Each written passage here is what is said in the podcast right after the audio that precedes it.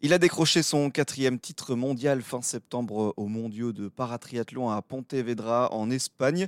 Une performance bienvenue dans la quête du ticket pour participer aux Jeux paralympiques de Paris dans un peu plus de dix mois.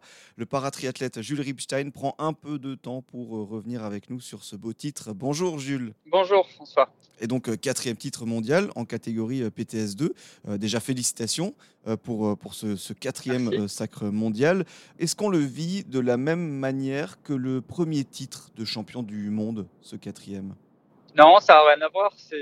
C'est différent, c'est des sensations différentes parce que le premier, bah, on s'y attend pas forcément, on n'est pas favori. Et euh, bah là, le quatrième, c'est autre chose. C'est plus la satisfaction de, réussir à réitérer la chose sur un jour comme ça euh, donné dans l'année, quoi.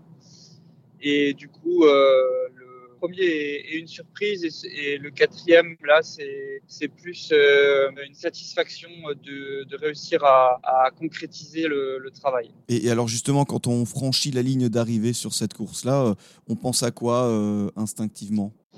Ben, on se dit ouf, euh, c'est encore passé. Et voilà, on savoure parce qu'il n'y a pas beaucoup de, de, temps avant que le deuxième arrive. Je finis à 20 secondes du deuxième. Donc, euh, on savoure euh, les, les 10 petites secondes derrière la ligne. Et puis après, euh, bah, c'est reparti, c'est reparti pour la suite. quoi. Mmh. Et justement, cette course-là, ça a été un, un sacré combat avec l'Américain Mohamed Lana qui est arrivé deuxième. C'était un affrontement bah, jusqu'à la ligne d'arrivée, vous l'avez dit. Ouais, on avait déjà eu un petit peu l'occasion de, courir côte à côte euh, au Test Event à Paris au mois d'août. Et il m'avait battu au sprint. Et puis bah là, c'est l'inverse. Euh, j'ai réussi à, tenir l'écart sur la course à pied. Donc euh, c'était chouette. C'était un chouette moment de sport et donc ces moments de, course, ces beaux moments de, sport. J'imagine aussi que ce quatrième titre, il se savoure d'une manière assez particulière à l'approche des, Jeux de Paris et avec la concurrence qui se fait de plus en plus féroce.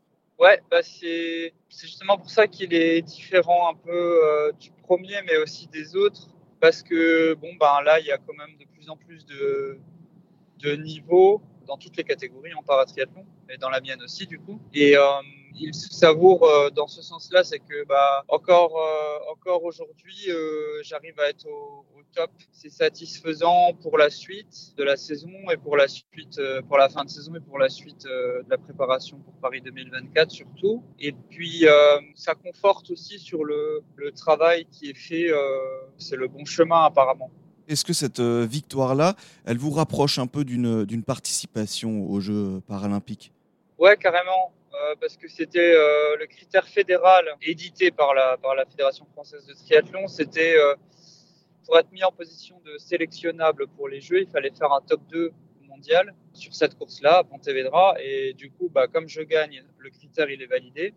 Donc en ce sens, ça me, ça me rapproche de la sélection fédérale. Après, le deuxième critère, c'est de, évidemment, c'est de rester dans les dix premiers au ranking mondial. Actuellement, je suis troisième, il me semble pour, euh, bah, pour, euh, pour avoir un dossard de participation au jeu. Le niveau que j'affiche depuis quelques années, euh, l'objectif c'est évident, c'est gagner les jeux. Après, bah voilà, c'est toujours une course particulière, je pense, même si j'ai jamais participé, mais c'est les retours qu'on a de, tous les sportifs qui ont fait les jeux. Et du coup, bon ben, c'est pas fait d'avance. Mais ouais, c'est sûr que l'objectif c'est de gagner les jeux ce quatrième titre mondial que vous avez donc euh, remporté euh, à la fin du mois de septembre en, en Espagne, euh, quatrième titre mondial de paratriathlon. Encore une fois, félicitations Jules Ripstein et merci beaucoup pour ces petites minutes que vous avez prises pour nous partager tout ça. Merci beaucoup. Merci François, merci aux auditeurs.